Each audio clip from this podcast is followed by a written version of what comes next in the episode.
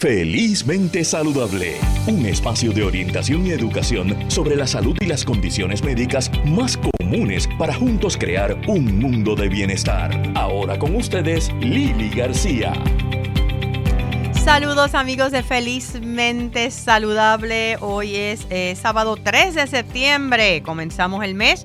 Comenzamos el mes un poco, ¿verdad? En la inestabilidad de esta temporada de huracanes. Sabemos que tenemos una tormenta tropical cerquita. Eh, pero no hay aviso, eh, no hay pánico, es sencillamente bastante lluvia entre esta noche y mañana, y me refiero a Earl, que eh, según los pronósticos estará pasando a 100, 200 millas al noroeste del área local, pero noreste, perdón, del área local. Así es que tranquilitos aquí disfrutando el día espectacular que tenemos hoy todavía a esta hora en la mañana. Tenemos un programa mega interesante. Vamos a estar hablando ¿Qué ocurre o cómo podemos eh, ayudar a una familia que va a recibir un bebé cuyo proceso va a ser difícil porque ya se sabe que hay una condición congénica, congénita con la cual van a nacer? Eh, hablamos con una psicóloga eh, que se especializa en esa área, bien interesante. Vamos a estar hablando de la prevalencia de cáncer de próstata terrible en Puerto Rico y sin embargo es algo tan prevenible. Eh, vamos a estar hablando acerca de las sangrías que se van a realizar en este mes de septiembre a través de toda la isla, eh, donde voy a estar participando, así es que eh, pendientes, Ponce, Plaza Las Américas y el área de Atillo y el área norte de la isla. Y vamos a comenzar hablando de una condición, se dice que el 33% de las mujeres en Puerto Rico padecen de condiciones de enfermedad de tiroides.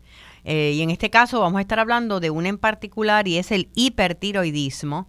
Eh, qué lo causa, cómo se puede manifestar y qué consecuencias puede haber de no tratarlo. Tenemos con nosotros eh, a la doctora Ana Lúgaro. doctora Lúgaro, ¿cómo está? Muy buenos días y bienvenida Felizmente Saludable.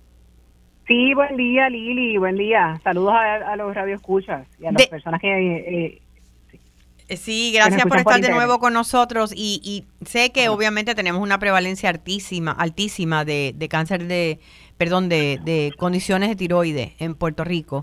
La mayoría, por supuesto, de los pacientes son mujeres. Em, pero en el caso del hipertiroidismo, ¿dónde estamos parados y qué es? Ok, el hipertiroidismo es exactamente lo opuesto al, al hipotiroidismo, ¿verdad? Entonces, cuando hay una producción excesiva de hormona de tiroides, en este caso, la prevalencia, ¿verdad?, es de 1.3% más o menos a nivel eh, mundial y por los años va aumentando su incidencia hasta 4 a 5%. Es más común en mujeres que en hombres, es de, de 5, ¿verdad? 5 a 1, ¿verdad? 5 mujeres lo padecen más versus un hombre. Versus un hombre. Este, exactamente. Entonces, lo que se da es pues exactamente lo opuesto, ¿verdad? Hay un metabolismo acelerado y pues con ella vienen ¿verdad? muchas complicaciones si no se trata a tiempo. Eh, ¿Qué es lo que causa que este, mm, eh, eh, que este metabolismo esté acelerado? ¿Hay algo en particular? ¿Verdad? La hormona de tiroides es una hormona del metabolismo y cuando tenemos exceso de hormona, pues todo va a estar acelerado. La causa más común de, hipertiroidismo mundialmente es la enfermedad de Graves. Okay. O, ¿verdad? Graves disease es autoinmune también como la causa más común de hipotiroidismo, que es la tiroiditis de Hashimoto, ¿verdad? O la tiroiditis crónica linfocítica. Pues en este caso también la causa más común es autoinmune y es Graves, enfermedad de Graves. Y cuando hablas de, de autoinmune, ¿te refieres a? Anticuerpos que atacan la tiroides, pero que en este caso de enfermedad de Graves lo que hacen estos anticuerpos, contrario a cuando pasa con el hipotiroidismo que va dañando la glándula, ¿verdad? Inflamándola y, dañando la glándula. En este caso, esos, esos anticuerpos son similares a, al, ¿verdad? la hormona que estimula la tiroides y entonces causa una estimulación o una sobreestimulación de la glándula para producir más hormona de tiroides. ¿Y por qué eso es peligroso? Mira, es peligroso porque pues puede tener, cuando no se trata, puede tener complicaciones como arritmias cardíacas, como mm. fibrilación atrial, que a su vez, cuando el corazón no contrae eh, ¿verdad? de forma correcta, pueden formarse trombos y coágulos, ¿verdad? Que, que nos causan derrames cerebrales, puede causar eh, un agrandamiento del corazón, un fallo cardíaco en el que el corazón, ¿verdad? No saca la sangre efectivamente al cuerpo, entonces regresa a, a los pulmones, se llenan los pulmones de agua puede causar eh, presión alta. La presión, tú sabes que la presión tiene sus dos componentes, el de arriba y el de abajo, el sistólico y el diastólico. Y el diastólico. Puede subir la presión, exacto. Puede subir la presión sistólica, que es la de arriba, y pues todas las complicaciones que puede traer, ¿verdad? una presión descontrolada, que pueden ser infartos, derrames cerebrales. Eh, la, la parte eh, emocional también se puede afectar, causando principalmente en la gente más joven eh, depresión, ansiedad, insomnio, puede afectar el sistema gastrointestinal como aumento en frecuencia de evacuaciones eh, o ¿verdad? lo que conocemos más como diarrea, que no es necesariamente que sea líquido, sino que sea muy frecuente, ¿verdad? La gente pierde peso, eh, aún con, a veces tienen más hambre, pero aún así comiendo más, pues se pierde peso, disminuye, hay un problema de mala absorción, o sea que es una condición que de verdad hay que tratarla a tiempo. Eh, sí. Eh, a nivel... Sí, muchas muchas mujeres eh, se preocupan más por el hipotiroidismo, pues porque como empiezan a engordar y está la parte de del peso, eh, Sin embargo, el hipertiroidismo, eh, por lo que me estás describiendo, es bien peligroso, si no se trata. Sí, es más peligroso y por esa misma razón es que es que nosotros tratamos de como médicos y endocrinólogos y, ¿verdad? y médicos en general de ofrecer opciones de tratamiento que sean más permanentes como lo es dar yodo radioactivo, que, que hace que se queme, ¿verdad? Eh, eh, como que se dañe la glándula, creando una reacción inflamatoria. Ahí pues la complicación más común es hipotiroidismo. También se puede ofrecer eh, cirugía como, como una, un tratamiento definitivo, pero existen también pues tratamientos orales, ¿verdad? Pastillas que podemos dar como tratamiento temporero en lo que en lo que se controla porque pues nunca es bueno ir a ninguno de los tratamientos este extremos. eh, definitivos descontrolados. Exacto. Descontrolados no debemos llegar. Y también y, cuando una vez se controla eh, ¿cuándo se sabe que tal vez la remoción de la tiroides es necesaria para controlarlo totalmente? Eh, no es en todos los casos, pues imagino que será una minoría. No es, no es en todos los casos, es una alternativa en todos los casos es una alternativa en todos los casos, pero se ofrece más a las personas que tengan la tiroide agrandada, que tengan ya dificultad para tragar, que porque hay veces que con el tiempo con la terapia oral pues puedes recoger un poco la glándula, pero si si también el este el paciente eh, tiene pues la, la, agrandamiento de la glándula, pues entonces causando problemas para tragar, para respirar, pues eso pues entonces es una alternativa eh, factible aunque se considera una alternativa en todos los casos. Pero pues siempre, ¿verdad? Una, una, una intervención más invasiva lo dejamos, ¿verdad? Como tal vez una... Una, una última alternativa, claro. Mencionaste la, la, eh, la pérdida de peso, a pesar de que se está comiendo bien, como un síntoma. ¿Qué otros síntomas tal vez podrían... Hay algo relacionado a los ojos, ¿no? Sí, sí, eh, sí, eso te iba a hablar ya mismo, eh, que es importante... Eh, eh, además de, de, los síntomas estos que ya mencioné, pues ver la, eh, más sudoración, más calor, eh, la piel más, más caliente, ya hablamos de la parte emocional, pero entonces los ojos, tanto hay unos cambios que se pueden dar en enfermedad de Graves que son en los ojos y en la piel, especialmente en esa piel frente a lo que nosotros le llamamos la canilla, ¿verdad? Que es la, la parte al frente de la pierna. Ahí en esos dos casos, que son los ojos y la piel, son efectos directos de los anticuerpos, que no necesariamente porque tengamos controlados los niveles de la tiroides ya con pastillas o con el tratamiento definitivo, quiere decir que van a mejorar. Este, los ojos en la enfermedad de Graves, y es bien característico de Graves, eh, los ojos se brotan porque hay un agrandamiento y también eh, hay un agrandamiento de los músculos que están, ¿verdad?, detrás de los ojos y pueden causar parálisis de los nervios que mueven los ojos también y así la, la persona puede, puede, además de lo que se ve, que son los ojos brotados, y se ve la esclera, ¿verdad? Usualmente a nosotros no se nos ve la esclera para arriba y abajo, que es la parte blanca del ojo. Usualmente sí, o sea que es un cambio dramático en el ojo. Sí, sí, es una es una un ojo brotado, o sea, son los ojos brotados pueden ser en un lado nada más, pueden ser en ambos lados pero para eso, entonces, el tratamiento, existen medicamentos eh, para, para tratar la oftalmopatía, que es como se llama, de Graves. Eh, la persona puede ver doble, inclusive, ¿verdad? Por la parálisis de, los de los nervios. Eh, pero también hay tratamiento quirúrgico. Pero que es bien importante saber que eso es independiente del control porque aunque uno esté controlado, pudiera requerir el tratamiento de, de esta condición ¿verdad? Aparte, porque ya es una, es una, es algo causado por los anticuerpos. ¿Y retornan, retornan los ojos a la normalidad o se queda algo siempre? Pues en algunos casos sí, en otros casos necesita, se necesita intervención quirúrgica. Okay. ¿Y qué hace esa intervención quirúrgica? Bueno, eh, los que hacen la intervención quirúrgica son los, son los oftalmólogos que son oculoplásticos, claro. son los, los cirujanos este, que son oftalmólogos, pero que se han especializado en oculoplastía, que son ¿verdad? las cirugías que, que, son de, los, ¿verdad? de la parte alrededor del ojo. Ok, o sea que devuelven más o menos al ojo a su posición para que no se vea brotado y recupere la visión. Se puede trabajar, se puede trabajar este, de esa manera, pero pues tratamos, ¿verdad?, de que de que el paciente comprenda que a pesar de tener el control de la parte bioquímica, ¿verdad? Que es el control de la hormona, pues esta otra condición puede, puede prevalecer y necesitar otro tipo de tratamiento. Muchas veces mejora cuando bajan la cantidad de los anticuerpos que puede ocurrir en todas las terapias.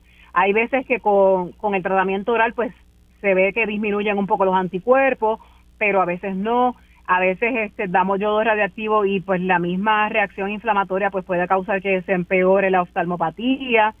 Eh, o sea que, que, es, un, es un tratamiento, es una condición un poquito más compleja que lo que es el hipotiroidismo. Por eso siempre tratamos de ofrecer una, una alternativa definitiva porque es más fácil tratar un hipotiroidismo ocasionado por los tratamientos para el hipertiroidismo que tener un hipertiroidismo descontrolado por un largo tiempo. Eh, o sea que lo que estoy escuchando es que a menos que no se lleve a un tratamiento como una cirugía eh, o algo así, eh, es crónico, o sea, se puede mantener, no se cura el Graves. se puede, se puede tratar con medicamentos orales. Lo que pasa es que las dos alternativas de medicamentos orales son pueden ser bastante eh, tóxicas al hígado.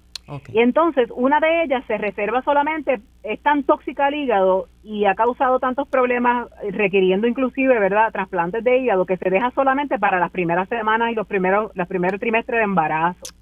Eh, el otro medicamento, hay un riesgo de un 50% de, hay un riesgo de 50% de que recurra a la condición aun cuando ya la tienes controlada por, un, por uno o dos años.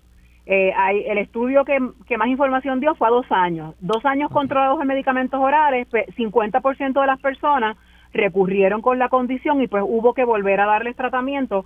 Pero pues como siempre decimos, ¿verdad? Siempre la decisión del tratamiento final va a ser del paciente. Seguro. Yo tengo pacientes que han decidido pues que no quieren ningún este, yodo radiactivo ni, ni, ni, ni cirugía y han preferido seguir en medicamentos ahora.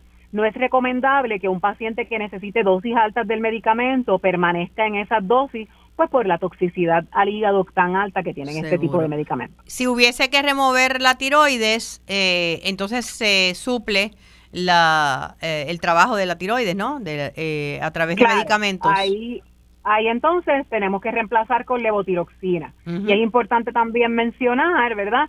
que cuando se da el tratamiento de yodo radioactivo como terapia final, ese tratamiento de yodo radioactivo, esa radioactividad puede estar causando cambios en la tiroides eh, por hasta por un año. O sea que hay, hay veces, ¿verdad? Pues durante ese primer año después de la terapia de yodo radioactivo, eh, hay que estar monitoreando constantemente la función de tiroides porque puede ser que unos meses se controle con X cantidad de la pastilla de levotiroxina, digo si es que quedan hipotiroideos, ¿verdad? Pero la mayoría de los casos es lo que ocurre este, pues hay que dar monitoreo porque puede eso progresar y pues, por unos meses estar controlado y por otros meses pues necesitar entonces más medicamentos. O sea que definitivamente, eh, escuchando a la doctora Ana Lúgaro, es una condición peligrosa, eh, es algo que tenemos que definitivamente, si hay alguno de los síntomas que ella ha mencionado, eh, ir a un endocrinólogo, endocrinóloga, eh, hay que buscar alternativas, existen esas alternativas, lo que no se puede dejar al garete. Exactamente. Y pues por eso es que recomendamos terapias más definitivas porque hay veces que pues lamentablemente los pacientes pues pierden seguimiento, tú sabes el problema que estamos teniendo hoy día con las citas médicas, en general con todos los médicos y pues perder un seguimiento y, dejar la terapia y que, y que entonces estemos descontrolados por un periodo de tiempo largo, pues va a tener complicaciones a, largo plazo que, pueden ser irreversibles. Doctora Ana Lúcaro, ¿dónde podemos conseguirla? ¿Dónde está su oficina?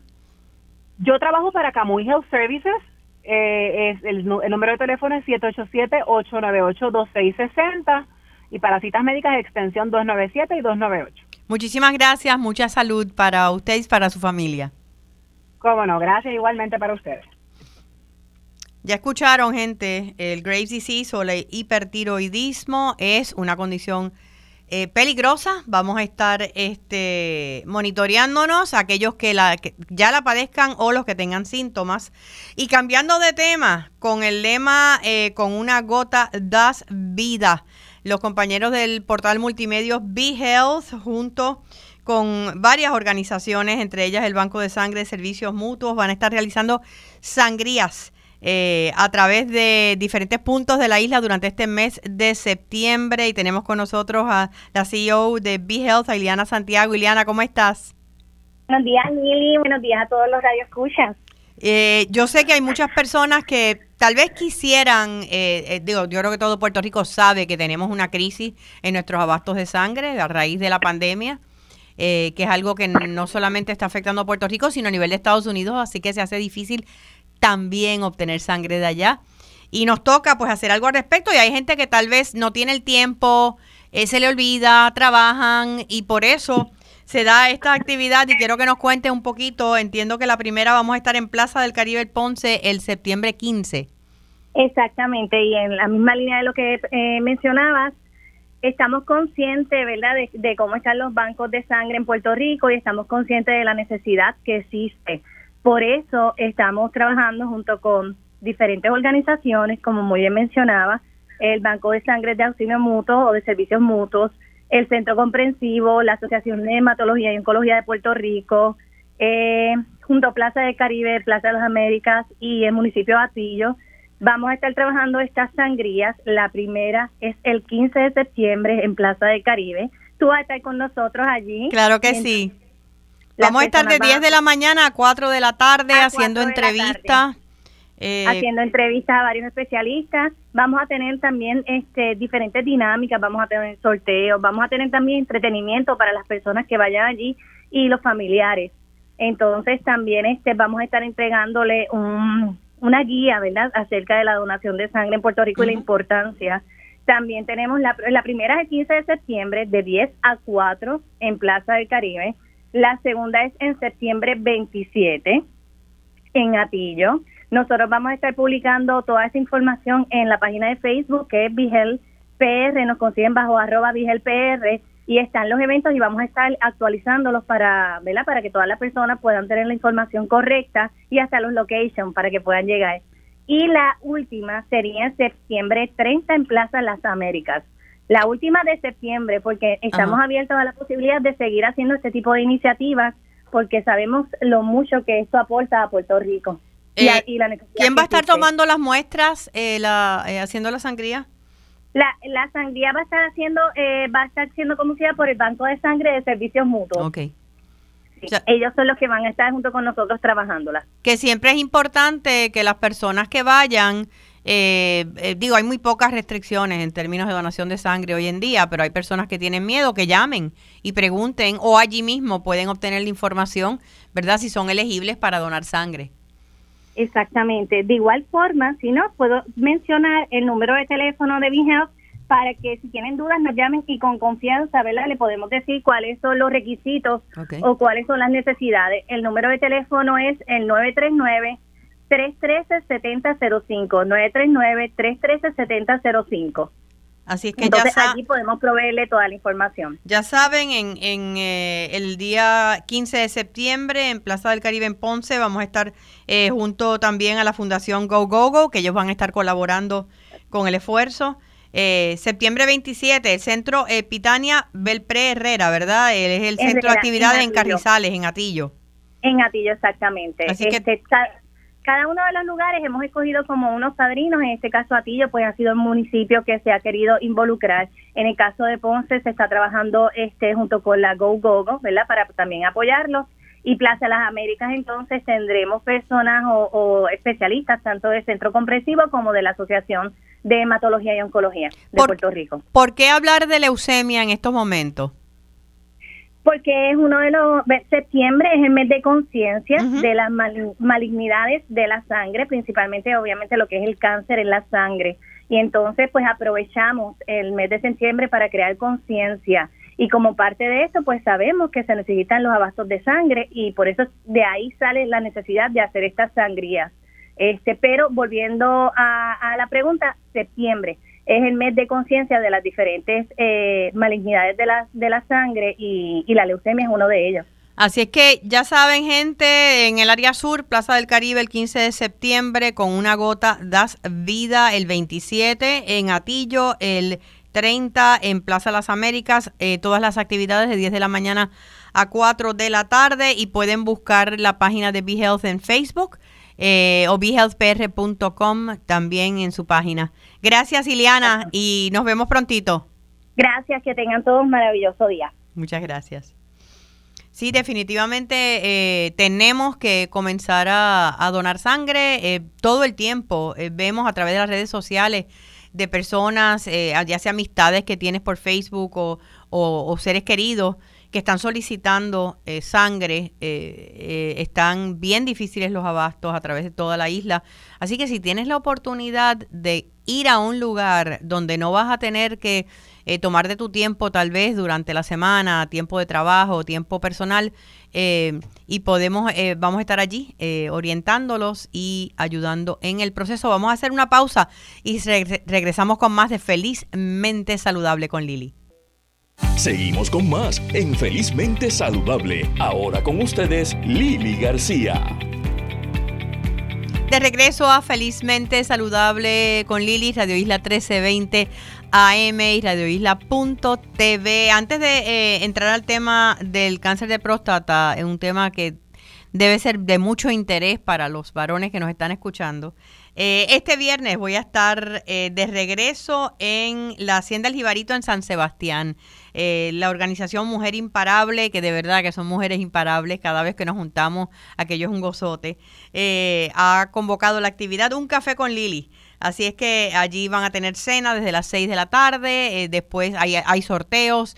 Y vamos a tener una charla que más que charla es un grupo de apoyo donde ustedes traen sus temas, traen sus retos y conversamos acerca de cómo podemos superarlos en momentos donde hay tantas tensiones, a veces familiares y tantos, tantos obstáculos para nuestra felicidad. Así que ahí estaré con ustedes. Eh, pueden llamar al 6, 787-636-2911, 787-636-2911. Esto es el próximo viernes, el 9 de septiembre, desde las 6 de la tarde en la Hacienda El Jibarito en San Sebastián. Bueno, y vamos con un tema que, debería importarnos a todos. Hay una altísima incidencia de cáncer de próstata en nuestra isla. Eh, tenemos con nosotros al urólogo, el doctor José Antonio Saavedra. Doctor Saavedra, bienvenido a Felizmente Saludable nuevamente. Buenos días, Lili. Gracias por tenerme, gracias por darme la oportunidad de poder, ¿verdad?, concientizar un poco a la ciudadanía sobre el cáncer de próstata. Estaba leyendo que tenemos en la isla lamentablemente una de las incidencias más altas en el mundo. ¿Eso es correcto o eso ha cambiado? No, eso es correcto, ¿verdad? El cáncer de próstata lamentablemente eh, está muy arraigado en la isla, ya que nuestros factores, ¿verdad? Genéticos y nuestra predisposición a sufrir cáncer de próstata es muy alta, demasiado alta. O sea que la genética eh, tiene mucho que ver. Eso es correcto, ¿verdad? Este, eh, pacientes de raza afroamericana, eh, pacientes, ¿verdad?, con historial familiar, no solo de cáncer de próstata, sino también de cáncer de seno y cánceres colorectales, están a una mayor incidencia, un mayor peligro de sufrir cáncer de próstata a lo largo de su vida. Y aparte de la predisposición genética alta en Puerto Rico, puede ser también que por razones culturales el hombre no se vaya a atender cuando tenga unos síntomas? Bueno, eso también influye mucho, ¿verdad? Este, lamentablemente, eh, quizás la falta de educación, ¿verdad? Acerca de, las pruebas de cernimiento para el cáncer de próstata y pues de la visita al urólogo, que es la más temida de todos los profesionales. Creo de todo, bendito, ustedes tienen las de perder en ese sentido. E, eso es correcto, ¿verdad? Eh, muchos hombres pues tienen miedo, terror de ir al urólogo eh, lo cual, ¿verdad?, ha ido cambiando afortunadamente en los últimos años gracias a la educación. Eh, en Puerto Rico eh, es muy triste ya que 40% de los tumores detectados, ¿verdad?, por pruebas patológicas son cánceres de próstata.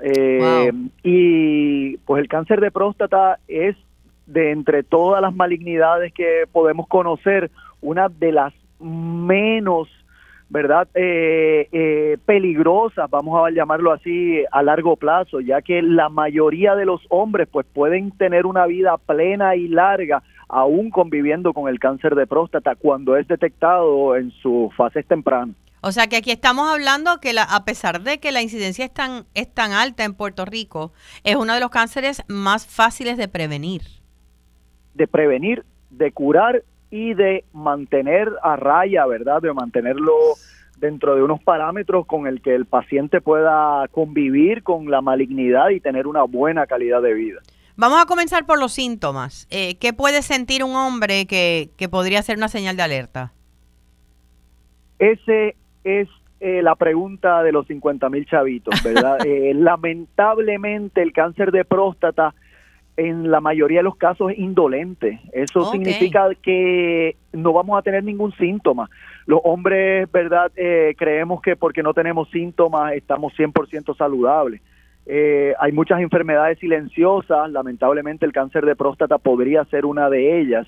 En sus etapas avanzadas ya pues el cáncer de próstata causa un recrecimiento prostático en la mayoría de los pacientes y esto causaría dificultad para orinar, eh, problemas de eh, incontinencia masculina, problemas, ¿verdad?, en las erecciones y también, ¿verdad?, este, eh, síntomas urinarios como levantarse a orinar muchas veces por la noche o, o tener urgencias urinarias, pero esto se presenta, ¿verdad?, cuando el cáncer está ya avanzado, pero la mayoría de los hombres que tienen estos síntomas pues no tienen cáncer de próstata, pero deberían, ¿verdad?, aprovechar y chequearse con el urólogo. Yo pensaba que algunos de esos síntomas, eh, sobre todo, ¿verdad?, la, la, eh, la dificultad al orinar, eh, desde el principio aparecían, pero me dice que no, que esto es ya cuando está un poco más avanzada la condición.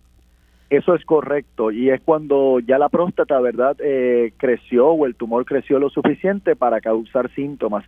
Muchas veces, ¿verdad?, hay hombres que estos síntomas van de la mano con el crecimiento del cáncer en la próstata y por eso, ¿verdad?, eh, es eh, de suma importancia que el hombre visite a su urólogo. En Puerto Rico, con nuestra predisposición genética al cáncer de próstata, pues se recomienda que después de los 40 años uno visite por lo menos una vez al año al urólogo para pues dialogar y ponerse de acuerdo en qué pruebas serían las más indicadas dependiendo de la condición genética, de la condición física, ¿verdad? Y las preferencias del paciente también. Eh, ¿Llega al urólogo a través del médico primario o debería ir a un urólogo directamente? Bueno, muchas veces los médicos primarios, ¿verdad? Eh, son nuestro escudo, nuestro, nuestra primera línea de defensa para todo este tipo de enfermedades. Eh, muchos médicos primarios, ¿verdad? Hacen las pruebas de cernimiento, eh, eh, ¿Cuál es esa? ¿Cuál es la más común? Eh, consisten en pruebas de sangre, ¿verdad? Del famoso, el famoso PSA. La prueba del PSA, ¿verdad? Nos va a decir la actividad de la próstata en sangre. Básicamente el PSA es una enzima, ¿verdad? Producida por la próstata. Mientras más alta, pues nos quiere decir o que la próstata está demasiado grande o que tiene una actividad ¿verdad? Este mayor para simplificar más o menos qué es lo que se mide con el PSA. o sea que la prueba de PSA debería ser determinante eh, eh, para saber si un paciente debería entonces ir a un urólogo o no necesariamente. Eso es correcto, sí. Y entonces eh, los niveles de PSA también eh, varían con la edad, ¿verdad? No es lo mismo un paciente de 40 años con un PCA alto que un paciente de 80 años con un PCA alto. A medida que vamos creciendo, nuestra próstata pues va creciendo y con eso pues hay un aumento del PCA, o sea que por eso es importante visitar a un profesional de la salud para que pues, este, sepa interpretar eh, los laboratorios que son ordenados. El, el, eh, o sea, ir al, si va al médico primario, eh, que le incluya, que generalmente lo hacen, incluir la, la, prueba de PCA entre las pruebas de, rigor, ¿verdad? eh, y de acuerdo al resultado de esa prueba, pero de todas maneras, ¿se debería ir un urólogo después de los 40 o no necesariamente? Sí, el urólogo es el mejor amigo del hombre.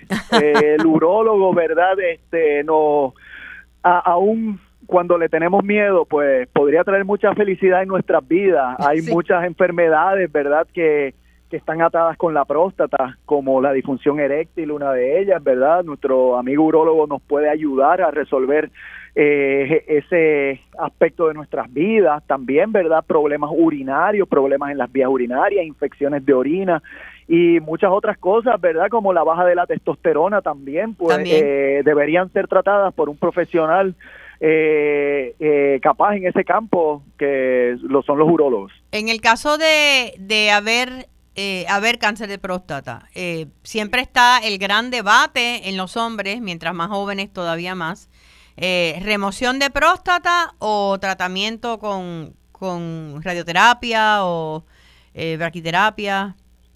Esa, esa es una excelente pregunta, ¿verdad? Porque afortunadamente en los tiempos que vivimos tenemos muchísimas, muchísimas opciones de tratamiento para diferentes enfermedades y en el cáncer de próstata pues no es eh, algo raro que su urólogo le ofrezca mucha variedad de tratamientos. Eh, considerando que el 100% de los pacientes con cáncer localizado, o sea, ese cáncer que se detecta a tiempo y que no ha salido de la próstata, están vivos de, después de cinco años, o sea que eh, es un cáncer altamente curable cuando se detecta a temprana verdad eh, actividad o, o, un estadio temprano. y es más, 97% de los pacientes que ya tienen cáncer metastatizado a los nódulos van a estar vivos después de cinco años, lo cual es bastante alto, ¿verdad? La tasa de sobrevivencia. Entonces, los tratamientos dependen de la preferencia del paciente, dependen de la edad del paciente, como bien lo dijiste, ¿verdad? Eh, no es lo mismo tratar a un paciente de 50 años que alguien de, de 80 años. Claro. En, entre los tratamientos y el estadio también del cáncer de próstata, ¿verdad? No todos los cánceres se pueden tratar con cirugía o con radioterapia solamente. Entonces, todos esos factores se, se toman en consideración por tanto por el urólogo como por el paciente y se decide, ¿verdad? Una estrategia de tratamiento.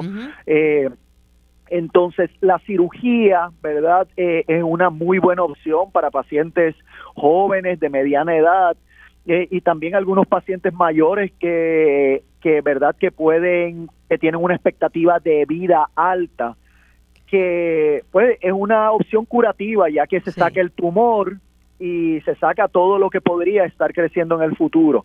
La radioterapia tiene quizás una una tasa de curar el cáncer de próstata igual que la cirugía y también es una muy buena opción para pacientes que tienen cáncer de próstata eh, localizado.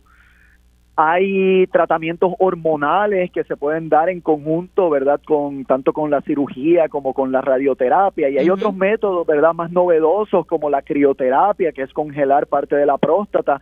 Ahora se está ah, probando un método nuevo, un método nuevo que se llama eh, HIFU, que usa ondas de sonido, ¿verdad? Para hacer eh, ablaciones parciales, ¿verdad? De la próstata, protegiendo los nervios de la erección. O sea que las alternativas están ahí. Eh, todavía yo creo que hay mucho miedo entre muchos varones, y lo digo por conversaciones que he tenido, acerca de la remoción de la próstata y los efectos secundarios que podría tener.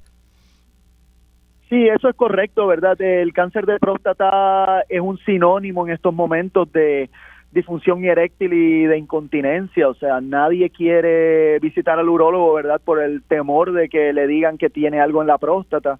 Y como la palabra en la calle es que pues que todos conocemos a alguien que se trató la próstata y pues eh, su condición o su calidad de vida pues se vio afectada en estos momentos, afortunadamente, ¿verdad? Eh, tenemos opciones para la vida después de cáncer de próstata. Yo le digo a mis pacientes eh, cuando llegan a la oficina, yo me dedico mayormente a hacer eh, sobrevivencia de cáncer de próstata. Eso significa que yo trato al paciente después de que ha sido curado o después de que ha sido tratado para el cáncer de próstata y las opciones son infinitas, ¿verdad? Este, muchas veces los pacientes están inclusive mejor que antes de haber sido tratados del cáncer de la próstata. Me, me explico, están orinando mejor, tienen mejores erecciones, eh, tienen una mejor calidad de vida eh, y tienen la, segura, la seguridad, ¿verdad?, de haber derrotado o haber controlado un cáncer de próstata. Lo importante es que estén vayan a esas citas médicas, ya saben que los síntomas no los van a tener hasta ya cuando esté un poco más avanzado a su médico primario, esa prueba de PSA es bien importante eh, y ya después de los 40 años ir a ver un urólogo, especialmente si tiene predisposición de cáncer, no solamente de próstata, sino mencionó también el doctor Saavedra el, el cáncer de colon, el cáncer de seno en la familia. Correcto. Muchísimas gracias, eh, doctor, por toda esta información tan valiosa. ¿Dónde podemos conseguirlo? Bueno, eh, nosotros tenemos oficinas en el Hospital Auxilio Mutuo. El número de teléfono es 787-777-6690 y en la oficina del Ashford Medical Tower en San Juan, el teléfono es 787-725-6278. Muchísimas gracias, doctor, y siga con esa buena labor de transformando la vida de los pacientes de cáncer de próstata. Gracias a ti, Lili, por la oportunidad. Muchas gracias. Continuamos con Felizmente Saludable con Lili. ¿Y qué ocurre cuando una madre, una familia, un matrimonio ya sabe que el hijo que va a llegar, el hijo o hija que está por nacer, ya viene con unas condiciones eh, eh, ¿verdad? Que ya se ha comprobado eh, que va a tener algún tipo de condición congénita. Em, ¿Cómo se prepara a la familia? Eh, a nivel médico, sabemos que pues se les advierte, pero a nivel emocional, esos son otros 20 pesos. Y tenemos con nosotros a la psicóloga escolar y de desarrollo. Eh, ella es pasada vicepresidenta de la Asociación de Psicólogos Escolares de Puerto Rico y se ha especializado en esa área y es la doctora Lourdes López Vega. Lourdes, gracias por estar con nosotros en Felizmente Saludable. Eh, bienvenida. Buenos días, Lili. A ti y a tu radio escuchas. y eh, gracias por la invitación.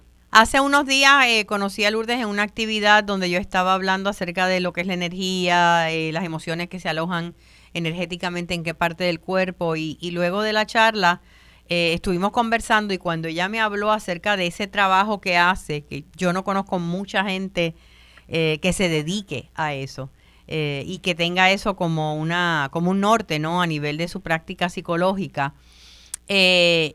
¿Por qué esas familias y por qué es necesario ese apoyo psicológico? ¿Y a qué te refieres con condiciones, verdad, congénitas que pueden traer estos bebés?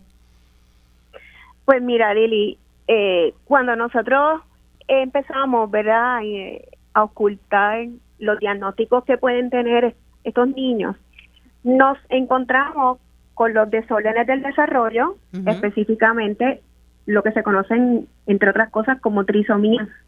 Ok. Eh, pueden ser varias de ellas. El síndrome Down tal vez el que más conocemos, ¿no? Ese es el que más se conoce, pero hay otras condiciones que también son bajo el tema de las trisomías, como es el 18 y el 13, eh, ¿verdad? Eh, y, y estas condiciones son bien sensitivas.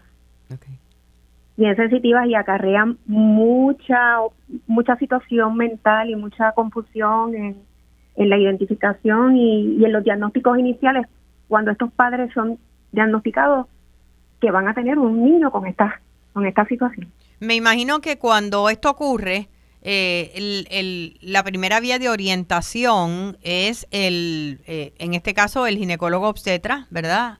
O, eh, o un pediatra si lo visitan antes de que el niño nazca. no, es el ginecólogo. El ginecólogo. Es el ginecólogo en el segundo trimestre de gestación de la madre.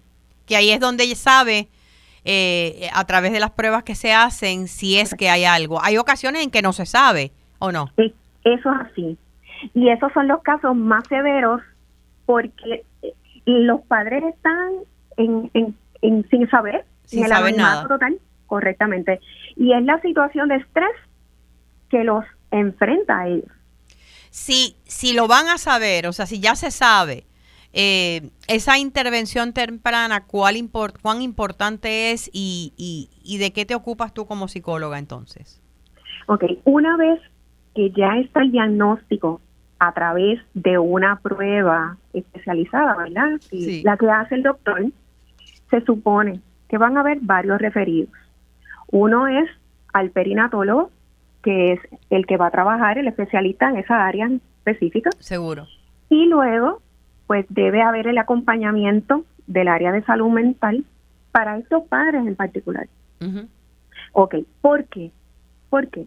Porque los asalta la ansiedad, los asalta la tristeza, la depresión, el estrés, eh, el abrumamiento total, porque yo no sé qué es eso, cómo van a ser mi bebé, qué, qué cosas tengo yo que hacer, soy culpable yo, de esa situación. Yo me imagino que el sentido de culpa es algo eh, que es bien duro de trabajar a nivel psicológico con estos padres, aunque en la mayoría, o sea, no hay culpa ninguna. Claro, claro. Y eso es básicamente uno de los aspectos que se tiene que trabajar, porque la mamá hay que liberarla de todas estas situaciones, o sea, y muchas de estas cosas surgen al azar, que no tiene nada que ver con, con los procesos, ¿verdad? Puramente vida. Eh, eh, entonces, trabajas con ellos dándole herramientas para ellos poder entender qué es lo que viene. Es correcto. Lo más importante de, de este proceso es saber, primero que nada, qué condición es la que trae. Es que yo me estoy enfrentando. o sea, el, el educarse acerca de la condición.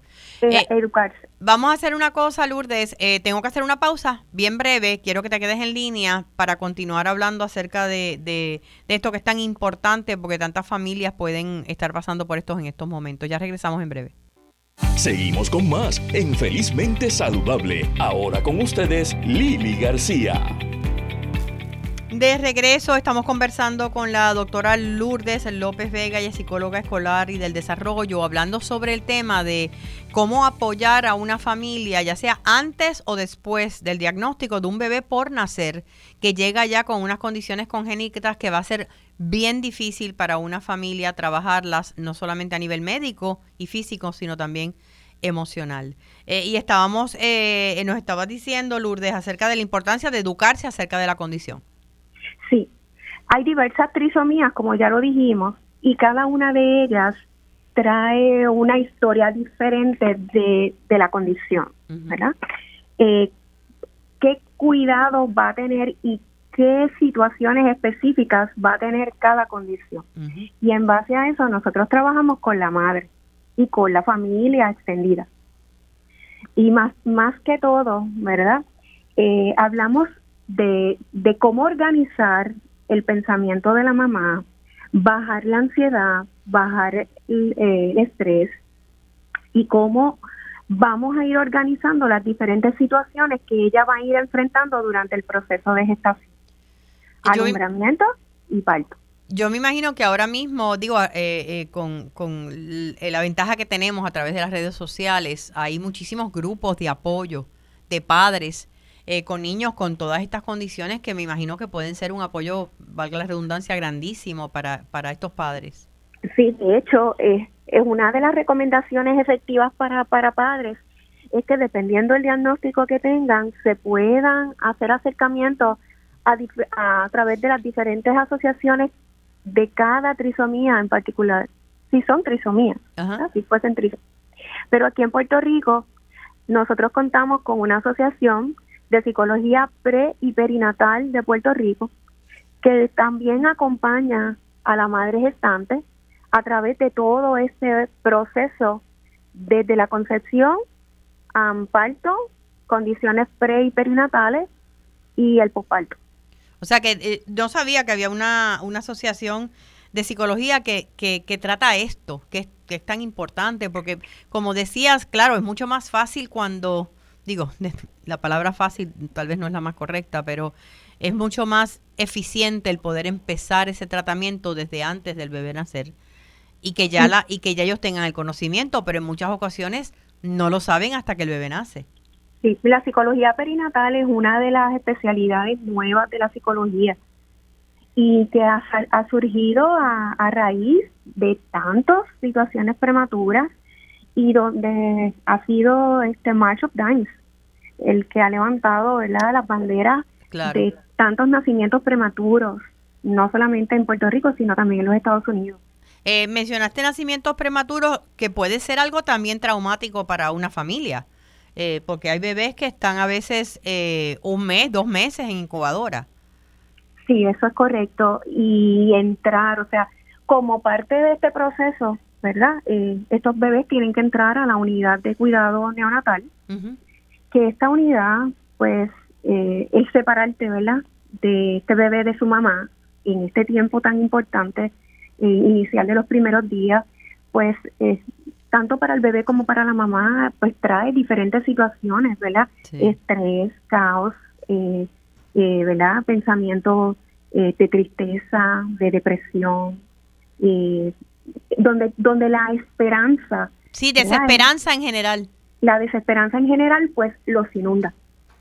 Estaba eh, pensando, ¿verdad? Yo pensando desde la perspectiva de la tanatología como tanatóloga, se sabe que hay una incidencia altísima de divorcio en parejas eh, cuando muere un hijo. Eh, me imagino que también eh, en este caso, cuando nace un niño con una condición, ¿verdad?, ya congénita, también puede causar un trauma muy grande en la pareja. ¿Ese es un área también que manejan? Sí, sí. ¿Qué pasa ahí? Bueno, ahí pueden pasar muchas cosas. Ahí pueden pasar muchas cosas que hay que trabajar tanto con el, papá como con la mamá. ¿Verdad? Y, trabajar más bien el, el área de, sí, la pérdida, el duelo. Es un sentido de pérdida eh, eh, como, como si se fuera, como si se hubiese perdido un hijo, porque se pierden un montón de cosas. Sí, hay una pérdida sustancial de muchas cosas. Muchas cosas y, y, mi, mi, creación, o sea, eh, el bebé, el bebé es un proyecto de vida Claro.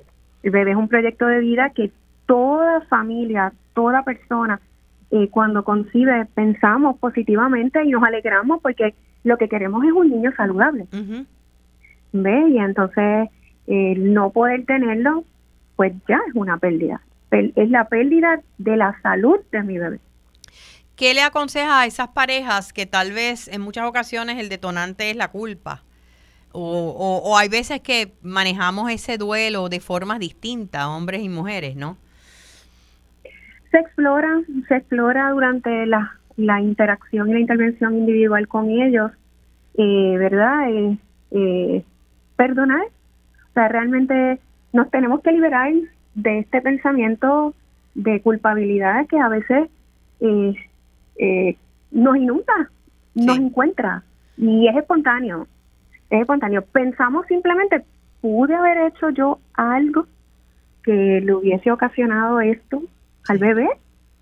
Una vez que se explora y tenemos la educación y la información correcta de qué es lo que tenemos, pues se nos hace mucho más fácil. Cuando estamos hablando de la pareja y estamos hablando de la madre, por supuesto, ¿verdad? Eh, pero ¿qué ocurre con los hermanitos? Eh, porque eh, una vez llega, ¿verdad? Un niño con unas necesidades especiales, eh, la, inevitablemente la atención de la familia se tiene que volcar en ese, en ese bebé. ¿Y, cómo trabajas con eso? Pues dependiendo la edad de los hermanitos y la capacidad del desarrollo que ellos tengan, se les debe explicar. Se les debe explicar qué es lo que está pasando con mi hermanito de acuerdo a su edad, obviamente. obviamente y a su nivel de desarrollo.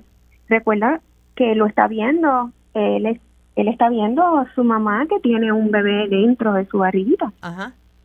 Pues por lo tanto, visualmente el bebé ya lo concretizó. Y él también lo está esperando. Así que es bien importante trabajarlo según la edad de este hermanito en particular. O sea que sí es saludable ir preparándolos cuando ya se sabe eh, que la condición existe para cuando este bebé nazca. Porque pienso que en muchas ocasiones, eh, o sea que se da este celito a veces en los hermanitos este cuando llega un bebé nuevo. Eh, pero si, si la atención tiene que ser todavía mayor, pues me imagino que puede ser más. Claro que sí. Y tenemos que contar con un profesional de salud mental porque el concepto de la muerte, eh, los niños pequeños no lo tienen conceptualizado. Y entonces hay que saber cómo nosotros vamos a impactar las palabras específicas con las que nosotros vamos a trabajar para que ellos nos puedan utilizar, nos puedan entender. En ese momento. Es correcto. Doctora Lourdes López, ¿dónde la podemos conseguir? Eh, ¿Tiene oficinas privadas? Sí, estoy en Calle PHS, calle Núñez Colchado, número 101, en Calle eh, ¿Teléfono donde puedan comunicarse? 787-738-7455 y a través de mi página de Facebook, doctora Lourdes A. López Vega. Doctora Lourdes A. López Vega, ¿has podido llegar a familias en otras partes de la isla también? Sí, se puede hacer, me imagino que presencial o virtualmente. Se puede hacer presencial y virtualmente. Y virtualmente. Muchísimas gracias, Lourdes, por arrojarnos luz a algo que es tan, tan doloroso, pero para lo cual también hay alternativas y eso es bien importante. Muchas gracias, muchas bendiciones para ti y tu familia. Gracias, Lili. Buen día. Buenos días. Bueno, ya se, se, nos acabó el tiempo por, por hoy. Gracias por habernos acompañado. Recuerden eh, que la felicidad es una decisión personal. Que tengan una semana espectacularmente feliz y sobre todo saludable. Hasta el próximo sábado.